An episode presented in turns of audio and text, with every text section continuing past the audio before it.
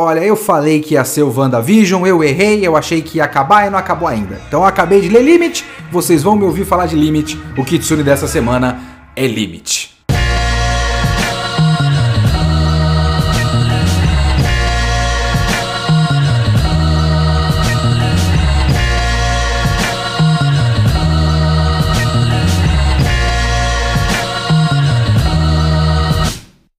Olá, eu sou o Leonardo Kitsune e o Kitsune da Semana é o meu podcast semanal para eu comentar o que eu quiser, do jeito que eu quiser.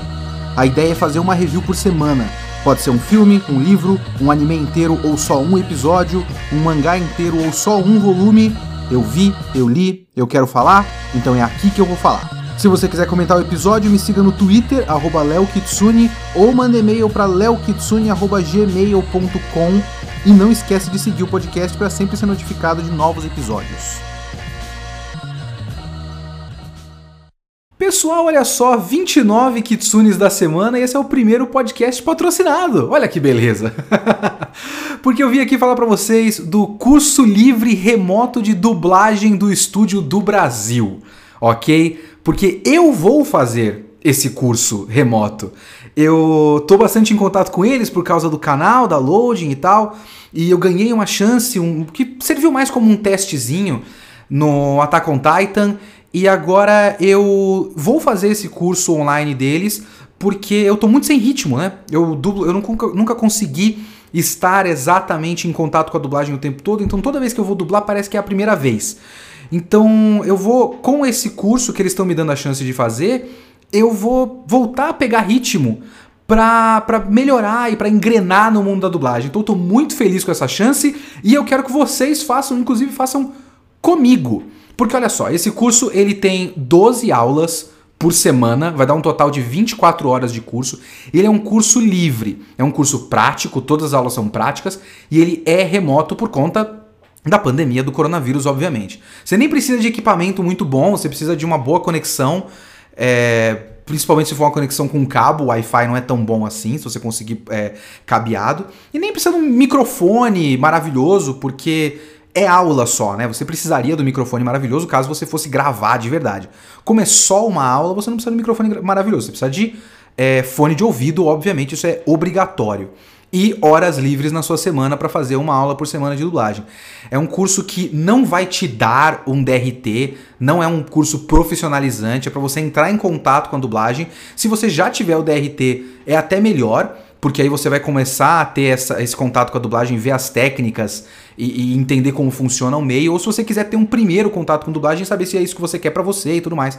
Então é para isso. É só um curso livre. A do Brasil tem cursos profissionalizantes, esse não é o curso profissionalizante. Se você mandar um e-mail para contato arroba centraldobrasil.com.br e colocar no assunto Kitsune me indicou, Coloca no assunto em Kitsune me indicou, você ganha 15% de desconto, porque a do Brasil está fazendo 15 anos. Então você vai ganhar 15% de desconto no curso, e aí você manda o e-mail lá com Kitsune me indicou no assunto e eles vão te passar todas as informações de preço e tudo mais. Tem horários de quinta, sexta, um horário de quinta e dois horários de sexta. Se você fizer no horário de quinta às sete da noite, você pode fazer esse curso comigo, porque eu vou fazer o curso de dublagem na quinta-feira, ok? O curso precisa formar uma turma e, e vai ser, se eu não me engano, só tem é, 10 vagas por turma, ok? Então vai rápido. Manda e-mail para contato arroba central do Brasil com centraldobrasil.com.br com o assunto Kitsune me indicou para você ganhar 15% de desconto. Firmeza? Para você entrar no mundo da dublagem, inclusive comigo. Valeu, pessoal. Acabou a propaganda. Vamos passar, falar do Limit. Vamos falar do mangá. Vambora. Pois bem, no podcast passado eu falei que seria o WandaVision. Eu jurava que tinha só mais um episódio e eu ia maratonar a série, ia pegar o último episódio junto com todo mundo, ia fazer em cima do, do, do momento. Não foi isso que aconteceu.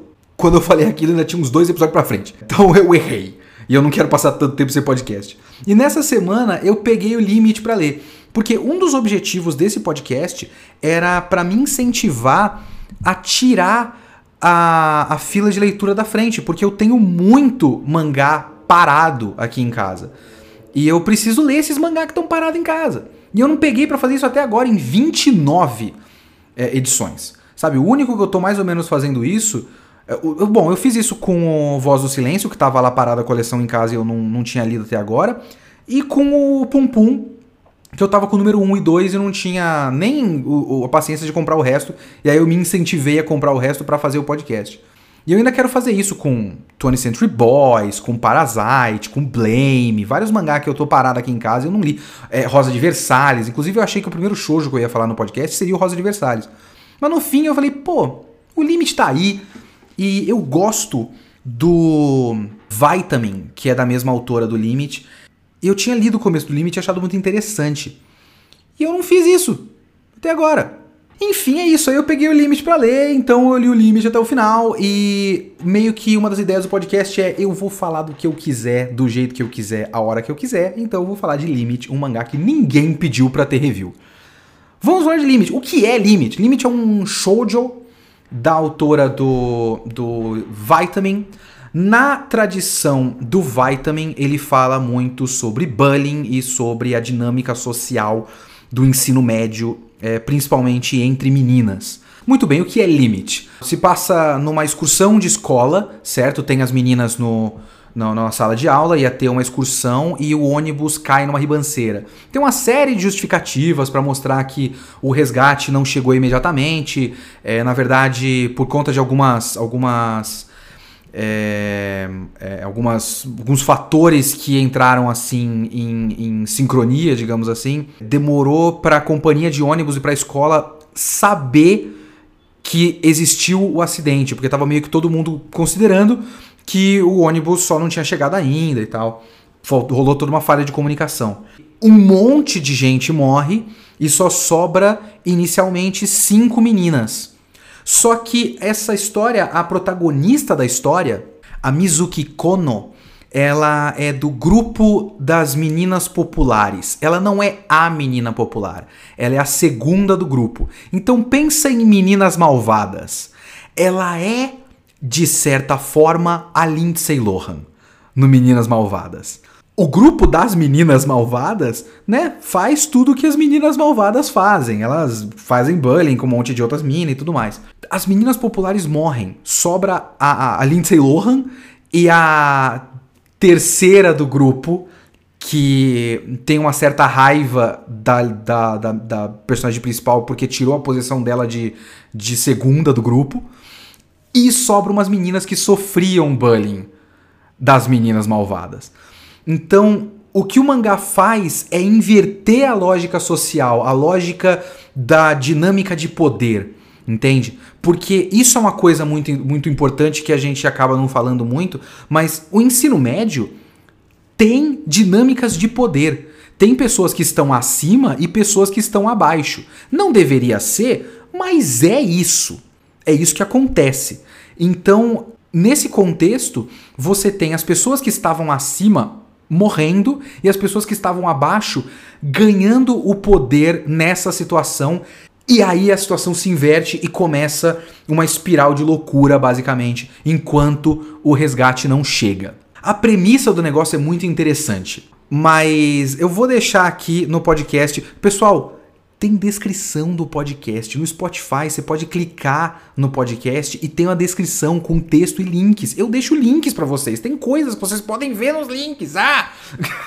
Toda vez que eu cito alguma coisa, algum vídeo, eu deixo o link do vídeo na descrição. Vejam a descrição do vídeo. Ah, que não é vídeo, é podcast, mas enfim. Eu vou deixar na descrição desse podcast um link de uma sketch do Saturday Night Live. É uma sketch de um de uma escada rolante. O que acontece nessa sketch da escada rolante? O convidado do dia no Saturday Night Live era o Ben Affleck. Então eles estão numa escada rolante bem pequenininha de shopping, assim. Nem é uma escada rolante super grande, daquelas de, de metrô super profunda, é uma escada rolante pequenininha. E a escada rolante para e automaticamente se inicia uma situação como se fosse um, um uma queda de avião numa ilha deserta. Ah, meu Deus! A escada rolante parou, mas eu tenho um, um, rim aqui nesse, nessa mala, eu tenho que levar pro hospital. Aí a mulher começa a ter trabalho de parto, aí uma outra começa a gritar, e o Ben Affleck dá um tapa na cara dela, e tem um romance que acontece na hora, e o, o, o cara, tipo, eu vou salvar vocês. Aí a mulher olha para ele e eles se beijam, e tudo isso, acho que o beijo acontece, a sketch tem 5 minutos. O, o beijo acontece em um minuto. Porque eles vão do zero pro 100 em um minuto. Então essa é a graça da sketch. Eu gosto muito dessa sketch. Ela é muito engraçada, essa sketch. É, é como se fosse o, o Lost mas o Lost com todo o Lost acontecendo em um minuto e meio numa escada rolante. O limite, às vezes, me passa a sensação dessa sketch. A Ana tá lendo mangá agora e ela discorda de mim. Ela acha que tudo o que acontece ali é mais ou menos justificado. E, e é mais ou menos justificado. Porque assim, vamos lá. Como eu disse, se inverteu a dinâmica social das dinâmicas de poder do ensino médio. Então você tem a menina que sofria bullying, ela consegue uma foice. Porque tem até, isso é preparado no começo do mangá, a professora tá levando uma foice é, para cortar mato que esteja muito alto, porque eles vão para uma fazenda no meio do mato e tudo mais. É uma coisa de integração dos alunos, então tem uma coisa bem de acampamento e tal. Então ela faz uma brincadeira, ah, não vão brincar comigo, hein? Tipo, bem fofinha, com a foice na mão. Foi um, né, um bagulho super perigoso, mas estava na mão da professora. A professora também morreu e, e, e, a foice acabou ficando lá. E a menina que sofria bullying fica com a foice. E como ela fica com a foice, ela tem tipo a única arma da, da, da, daquelas pessoas. Então ela se coloca como uma líder e ela quer tipo escravizar as outras minas, principalmente as minas que faziam é, bullying com ela, porque a menina principal do grupo das meninas populares está morta, mas as duas, a, a, a número 2 e a número 3, estão vivas. Então ela quer castigar essa número 2 e número 3. E ela faz tipo uma dinâmica. Sobra também uma outra menina que, que é uma menina de óculos, que é uma menina só mais quieta, que sofre um pouco de bullying mas nunca ligou pro bullying, sabe aquela aquela o velho clichê do é só você não ligar que, que dá certo e ninguém vai continuar? Não exatamente funciona, mas de fato ela não, não sofre tanto quanto as outras. E uma outra menina que é só muito quietinha e tudo mais. Essa mina que ficou com a foice tem uns flashbacks dela, tipo, sofrendo bullying porque ela desenhava um mangá e as meninas pegaram o mangá da mão dela e ficaram lendo e tirando sarro dela, porque ah, é um romance. Ai, que engraçado. Então você escreve romances, não sei o que, lendo como se fosse uma bosta, mas tipo fingindo que tá gostando, mas deixando claro que tá achando uma bosta e tal. E essa menina vai ficando meio doida. E, e, e, quando ela tava na escola, ela já desenhava a, a, as meninas populares que faziam bullying com ela morrendo, porque ela tava muito puta, com ódio delas e tudo mais. Quando ela ganha o poder, ela quer se vingar. E ela faz toda essa dinâmica de colocar a menina popular, que era a número 3 das meninas malvadas lá, como uma escrava, então você não ganha comida, porque sobrou muito pouca comida e elas não tiveram ainda tempo de buscar comida no meio do mato e tal. Porque elas estavam com medo de sair andando por aí e se perder e ficar muito longe do, do ônibus quando chegasse o resgate e tudo mais. Só que assim, a gente vê essa história do ponto de vista da número 2 das meninas malvadas, né? Na minha metáfora. A Mitsuki Kono. O acidente acontece e ela acorda umas horas depois. Talvez um dia depois, um negócio assim. Ela fica desmaiada e depois acorda. O que significa que ela chega na caverna onde as outras meninas acharam, que já tem as outras quatro que sobreviveram. Ela chega num espaço de um dia no máximo talvez algumas horas, no máximo um dia para um dia e meio.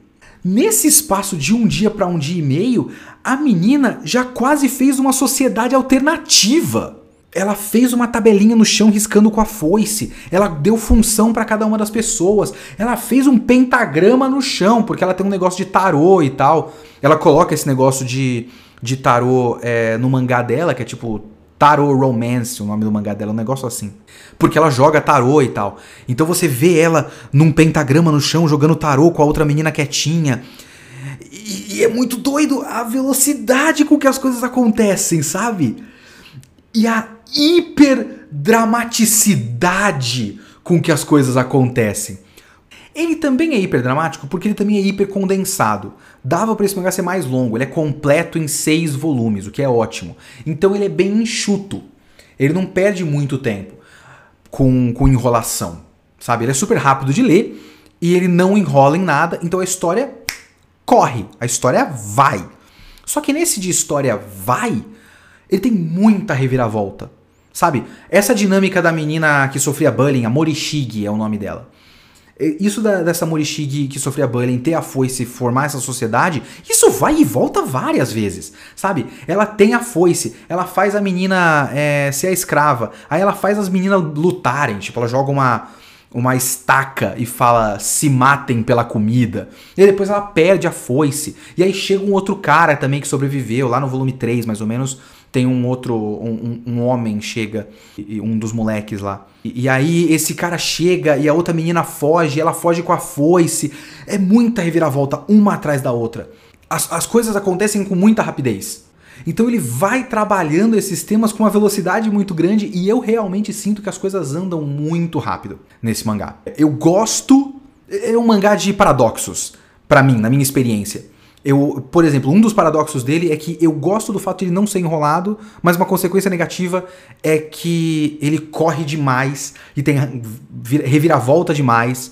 E por conta de ter reviravolta demais, tudo parece apressado e tudo parece exagerado, porque os conflitos são muito acentuados é, com muita rapidez, sabe? Ele, ele liga a, o dial assim no máximo do nada. As coisas simplesmente saem do controle muito rapidamente. Não é um.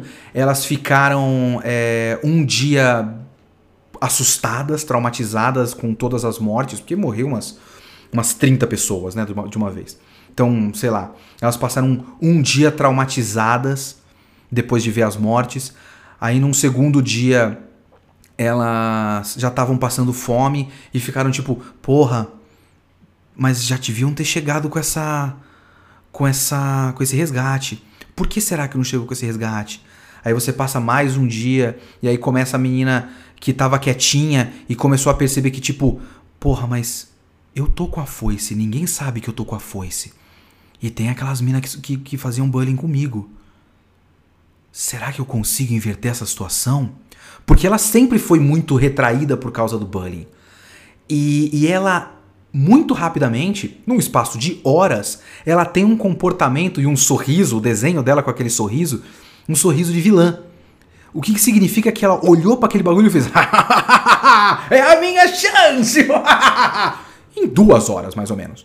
Se eu tivesse escrevendo essa história, eu pelo menos faria uns momentos de, de passagem de tempo. De tipo, a menina verificou a situação, percebeu que dava para ela fazer aquilo, percebeu que a mina que fazia bullying com ela já estava fraca porque não estava é, conseguindo achar comida direito e já estava ficando paranoica com o tempo que o resgate não chegou e falou: ah, peraí, agora é a minha chance. Agora eu vou pegar essas minas de jeito.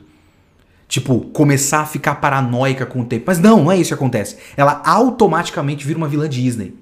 Eu gosto que depois a Morishige, a vilã, entre aspas, da história, começa a ser um pouquinho mais humanizada.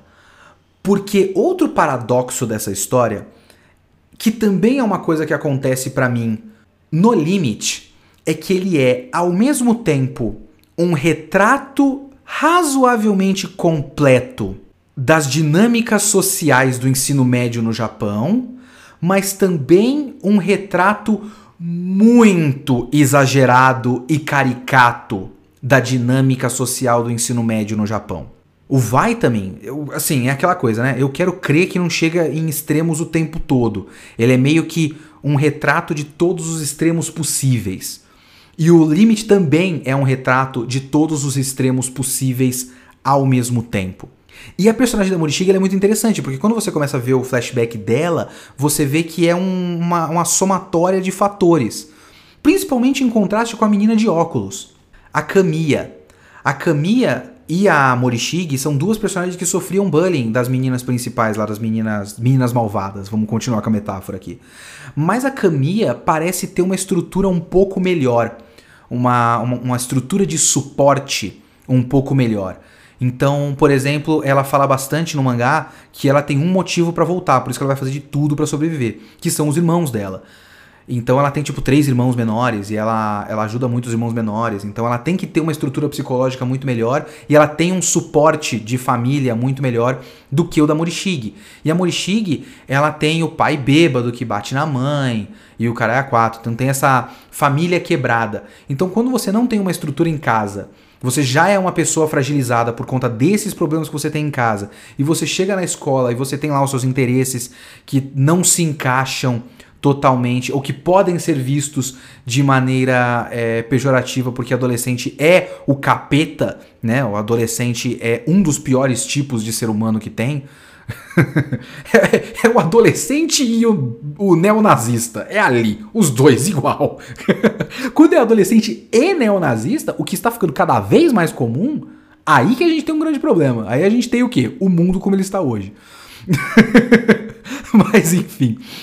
O adolescente é, é um inferno. E o adolescente pode pegar qualquer coisa. Tipo, a Morichiga é desenhada para ser um pouquinho mais gordinha. Ela é desenhada para ser um pouquinho mais feia do que as meninas, as meninas populares. Então, se ela é a gordinha, e o japonês é muito preconceituoso com gordo. Ela é a gordinha, a feinha, que gosta de mangá e gosta de tarô.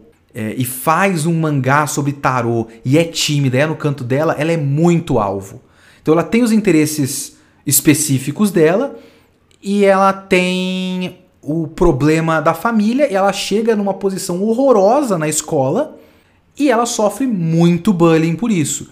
E ela vai criando um ódio dentro dela, porque a família dela é uma família que só dá para você criar constantes sentimentos negativos.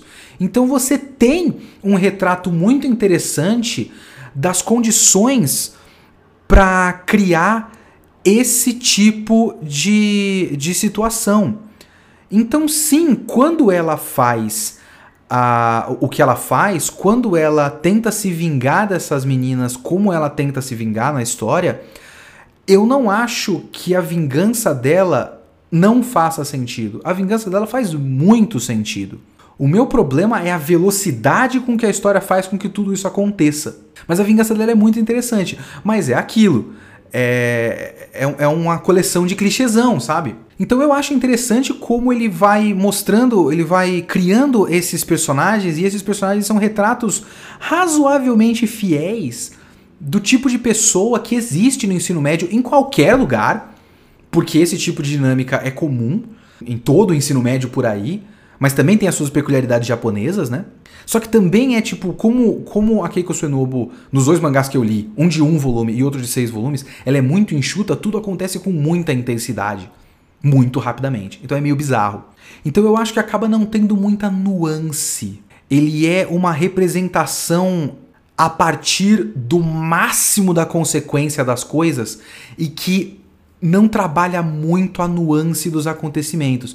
Eu acho, por exemplo, que o Limit tem muitas similaridades com a Voz do Silêncio, principalmente de você ver é, a história sobre bullying do ponto de vista do bully e o que leva o bully a ser um bully. Só que o A Voz do Silêncio consegue colocar muito mais nuance no retrato de cada um dos personagens, enquanto o Limit é uma coleção de caricaturas exageradaças que funciona porque aí você tem que também realmente curtir o dramalhão do mangá como mídia.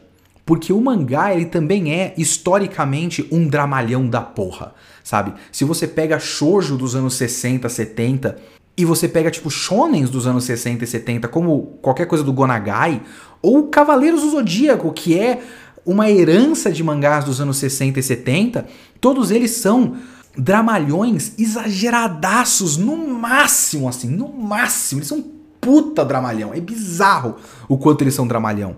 E eu gosto disso. Então, eu acho que o problema do Limite é que, como ele é contemporâneo, como ele é muito pé no chão, o tema dele é muito pé no chão, acaba que o hiperdramalhão corta um pouco das nuances que você poderia, poderia ter numa história como essa. Mas ainda funciona de certa forma. E ainda tem um pouquinho de nuance, porque ele ainda consegue acertar em algumas, algumas metáforas, digamos assim. A melhor metáfora desse mangá é a questão do nadar com a corrente, que é a metáfora principal da personagem principal, a Kono. Ela começa falando disso. Eu aprendi a nadar com a corrente. Então ela vê uma pessoa passando mal no chão, num cruzamento. Ela vê esse bêbado passando mal e ela também olha pro fato de que ninguém tá ajudando ele. E ela critica o fato de ninguém tá ajudando ele, porque tem uma pessoa passando mal na rua. Só que ela vê que ninguém tá ajudando e ela também não ajuda. Porque é isso que as pessoas fazem, não é? Se ninguém tá ajudando, não ajudar é a norma. Se você faz algo fora da norma, você não é normal. E ser normal é muito importante para o adolescente. Para todo mundo e também é uma questão de sociedade japonesa, né, da maneira como o pessoal no Japão é, funciona bastante. Eu, mais uma vez, isso é um tema que eu, que eu acabo voltando muito, porque é uma das coisas que eu mais leio sobre o Japão. O negócio de se encaixar e o negócio de ser normal. A gente tem normas sociais, você segue as normas sociais. Se você não segue as normas sociais, a gente faz questão de te empurrar para o canto. Aí depois ela vê que a Camilla, aquela personagem que eu falei que usa óculos e quer voltar pelos irmãos e tudo mais, ela ajuda o bêbado no chão. E ela até acha isso uma coisa legal. Isso é uma das primeiras coisas que acontece no mangá, nas primeiras páginas. A abertura do mangá é isso. Ela chegando, ela, ela, passando na rua, falando sobre nadar com a corrente. E aí você tem a representação visual disso com, com os peixes e tudo mais. E aí ela vê o cara passando mal, ela não ajuda. E aí ela vê a menina ajudando e fala, pô, alguém fazendo algo que é que é diferente e que é necessário.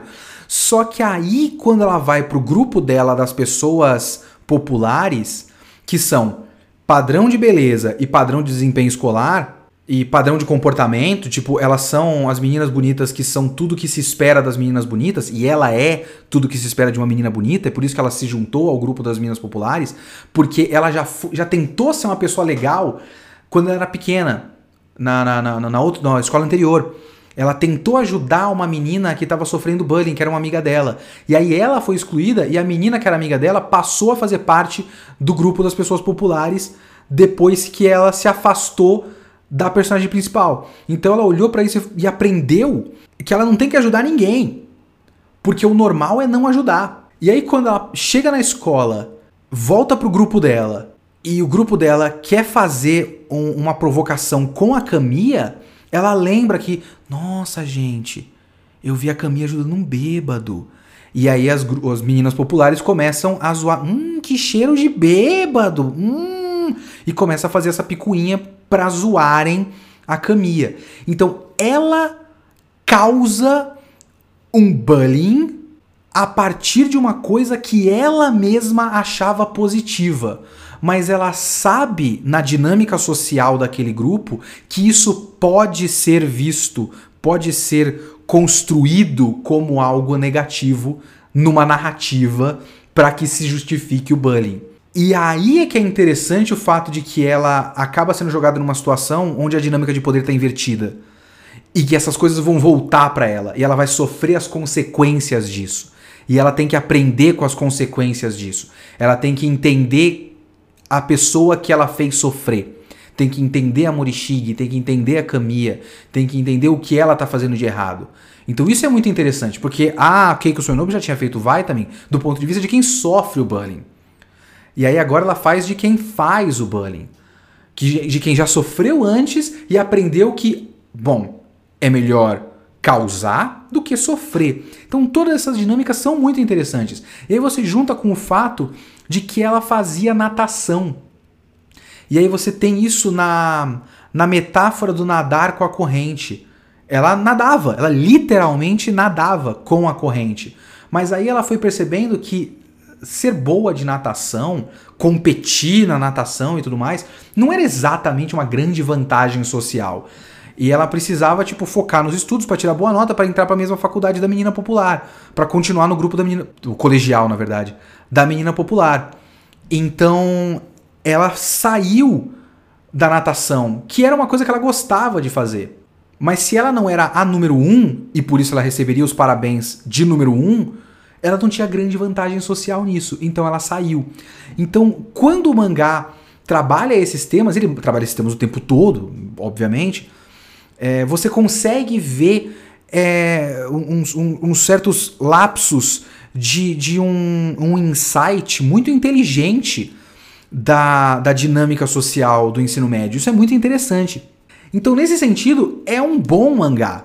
Só que aí ele acaba caindo no problema do vitamin de novo. Num outro problema do vitamin. Eu não vou dar spoiler, eu não vou explicar como, mas pelo menos eu, a minha leitura, para mim, Limite tem um final muito apressado e conveniente. Então as coisas acabam com, com a escalada das coisas, porque as coisas escalam, gente.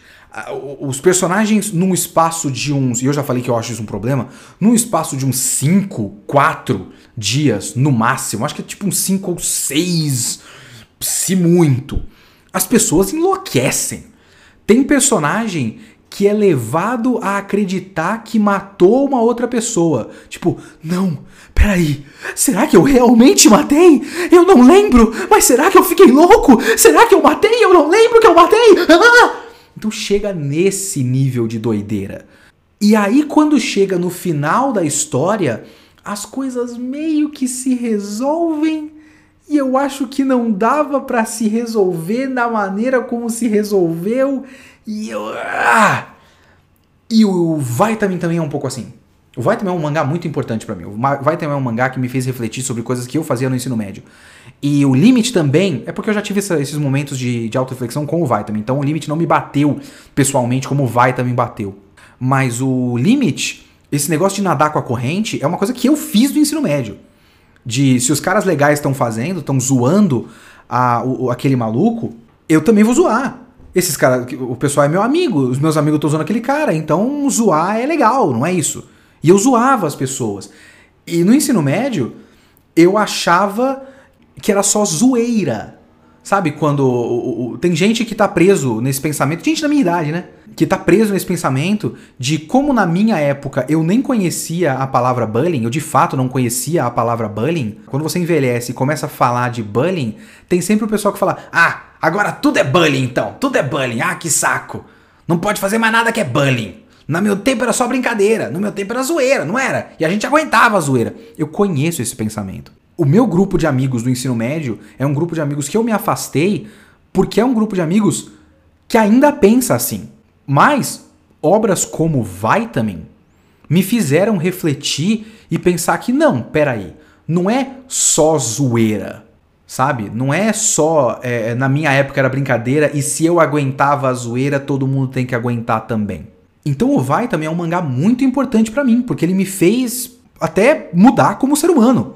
Mas uma coisa é o quanto ele importa para mim pessoalmente e outra coisa é uma qualidade, vamos colocar entre aspas, objetiva do mangá. E o Vitamin pensando objetivamente, entre muitas aspas, que esse negócio de objetividade também é uma outra falácia, mas pensando objetivamente, ele é um mangá mais ou menos. E um dos problemas do Vitamin é que o final é meio, meio conveniente demais. Tipo, agora está tudo bem, a minha vida é melhor. Ah, o poder da recuperação. Ah, eu estou tão bem. E o limite é um pouco isso também as coisas meio que dão certo e eu acho que perde a força. Principalmente considerando o tipo e o nível das coisas que acontece em Limit, o, o jeito como, como as coisas acabam, para mim tira um pouco da força da história, sabe? E a história é bastante forte e ela toca em assuntos muito interessantes, assuntos muito legais, mas ele acaba perdendo força no final. Então ele perde pontos. Podia ser um mangá excelente mas ele acaba sendo um mangá ok. E bate aquela tristeza do, poxa, muda um pouquinho aqui e ali, coloca mais um volume, tira umas duas reviravoltas, desenvolve um pouquinho mais os personagens, abaixa um pouco o tom do dramalhão e muda esse final. E tá aí um mangá tão da hora. Mas não foi. Não foi dessa vez. Então bate uma, uma frustração. Eu vou fazer o quê?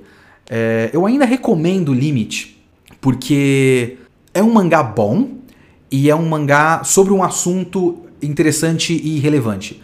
Se você tiver que escolher, o que você não precisa escolher para começo de conversa, você pode ler os dois. Faça isso com você mesmo.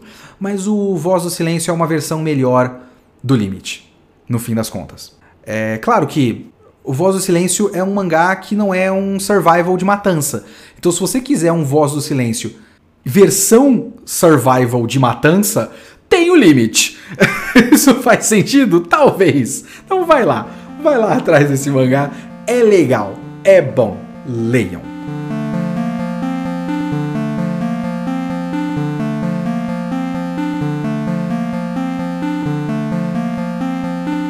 vamos para os e-mails do Kitsune da semana 28 sobre Matadouro 5.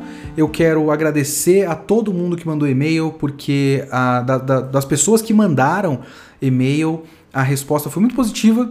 E eu fiz esse podcast, eu, eu queria fazer um bagulho todo diferente e eu criei o conceito do podcast 10 minutos antes dele ir pro ar. E eu tava com muito medo de ficar uma bosta. E aparentemente vocês acham que ficou legal. então, muito obrigado. É, vou até ler. Tem mais pessoas que, que é, me deram um feedback positivo quanto à forma do podcast. Mas é, não vou ler todo mundo, vou ler aqui do Rodolfo Nivas. Falou: simplesmente maravilhoso. Não somente como iniciar, mas como conduzir, como finalizar e como nos dar gosto de ouvir esse episódio. É, enquanto escrevo, ainda ouço. Estou exatamente no instante 31 e 27, faltando 10 e 32 minutos para o fim, e estou em gozo ao ouvir que determinada personagem iria morrer e que passamos o livro todo sabendo disso e que o historiador de guerras quer saber quem tem o pau maior e eu já comecei com os risos. Agora que você repete o início, eu estou realmente feliz. É, você conseguiu inovar nessa mídia. Eu não devo ser. Assim, inovar na mídia acho que já é um exagero, porque, né? Pelo amor de Deus. As pessoas fazem podcast há muito tempo. É... então não, não, tem nada de tão maravilhoso no que eu fiz, não. Mas se ficou claro, é isso que eu queria. Eu queria que ficasse clara a proposta. Se ficou clara a proposta, eu já estou feliz. Aí ele continua aqui, parabéns, não conheço nem li o autor, mas já quero. E é isso que, que eu quero com esses podcasts. Eu quero que as pessoas conheçam coisas novas de vez em quando. Porque de vez em quando eu vou dar o meu pitaco sobre a coisa do momento, porque a minha opinião importa para alguém em algum lugar. Mas às vezes, talvez eu consiga, tipo, falar sobre algo que talvez você não fosse ver por aí, nem que seja negativamente, tipo um Xer 3 lá.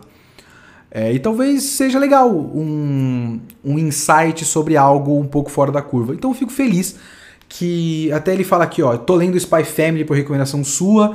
Vi Mortal Kombat também por indicação sua. Comprei Guerra do Velho e já tô com a aba aberta da Amazon aberta aqui para comprar é, o Kurt Vonnegut. Então, legal. Eu fiz pessoas lerem Kurt Vonnegut. Já tô muito feliz. O João Paulo Cordeiro fala: Boa tarde, Kitsune. Acabei de ouvir o seu podcast o Matador 5 pela primeira vez decidi enviar um e-mail. Primeiramente, gostaria de parabenizar pelo trabalho. Curto muito ouvir o podcast, já estou ouvinte de longa data. Uh, mas uma coisa que me chamou a atenção e que na verdade é algo bastante presente na sua trajetória é uma certa predileção por pessimismo. Você comenta no podcast que lembra das histórias de Kurt Vonnegut pela representação de uma certa banalidade da vida e por consequência da morte. E o quão isso soa genial por parte do autor. Isso me lembra bastante o videoquest sobre o Goren Lagan, que você comenta justamente que não gostou do final por ser otimista. É, eu não sei se eu não gostei do final. Eu acho que eu não concordo com o otimismo do final. Acho que é um pouquinho diferente do que você está dizendo, mas vamos lá. Minha pergunta vai justamente para essa direção. Essa predileção por tramas mais pessimistas, você parece compartilhar essa visão de mundo, e isso de certa forma te atrai nas coisas que você assiste. Sei que não tem muito a ver com o que você faz, que é comentar narrativas, mas eu queria saber se existe uma base filosófica que embasa essa visão, porque me parece muitas vezes que é uma certa postura que você tem perante a vida, e muitas vezes soa como um pressuposto irrefutável que te move. Sobre o podcast e o livro em si, particularmente nunca li Vonnegut até agora, mas me instigou bastante a ler. Tô numa vibe de ler os clássicos e é sempre bom ouvir sobre como são os livros para dar um gostinho de experiência.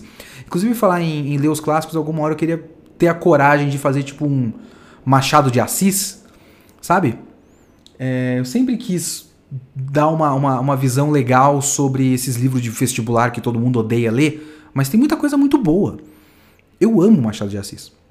Mas indo, indo para sua pergunta, não existe nenhuma base filosófica para isso. Eu não aprendi a ser pessimista lendo algum filósofo. Eu aprendi a ser pessimista vivendo. Quando você está voltando da faculdade e você percebe que você precisa pedir para descer antes da hora, porque você não tem dinheiro para passagem, você não percebeu que você tinha dinheiro para passagem e você está literalmente do outro lado da cidade e São Paulo é do tamanho de países europeus inteiros, você sabe que a vida é uma bosta. Então é normal, é só da vida. Não é nenhuma.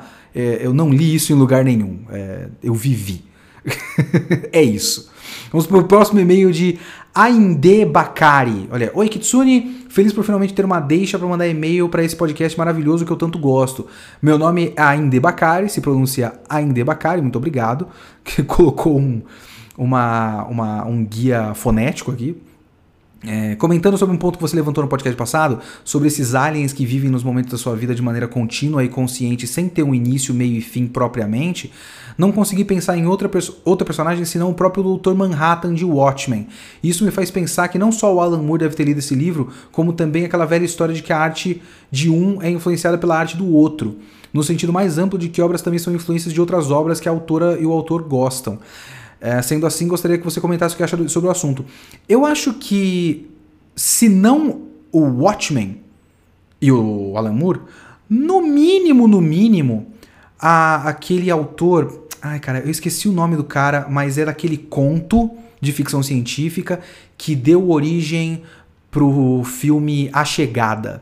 Porque os alienígenas do A Chegada têm uma visão do tempo e da linguagem é basicamente a mesma coisa do que os alienígenas do Matador 5.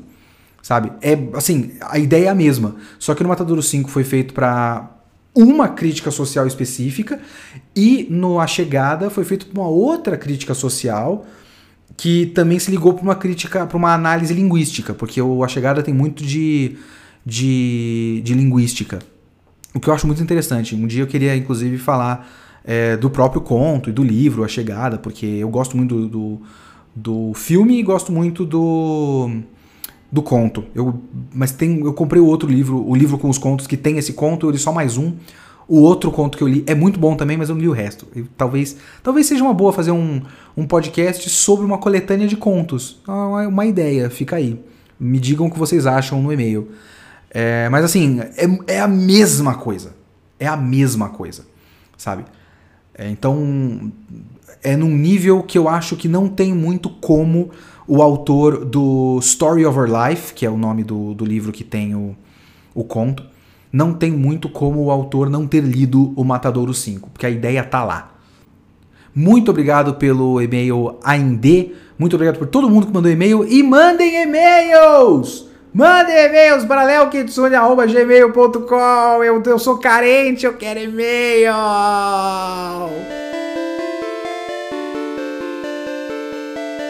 Pois bem, esse foi o Kitsune desta semana. E se vocês ainda acreditam na minha palavra, o Kitsune da próxima semana é WandaVision. Seja o que Deus quiser.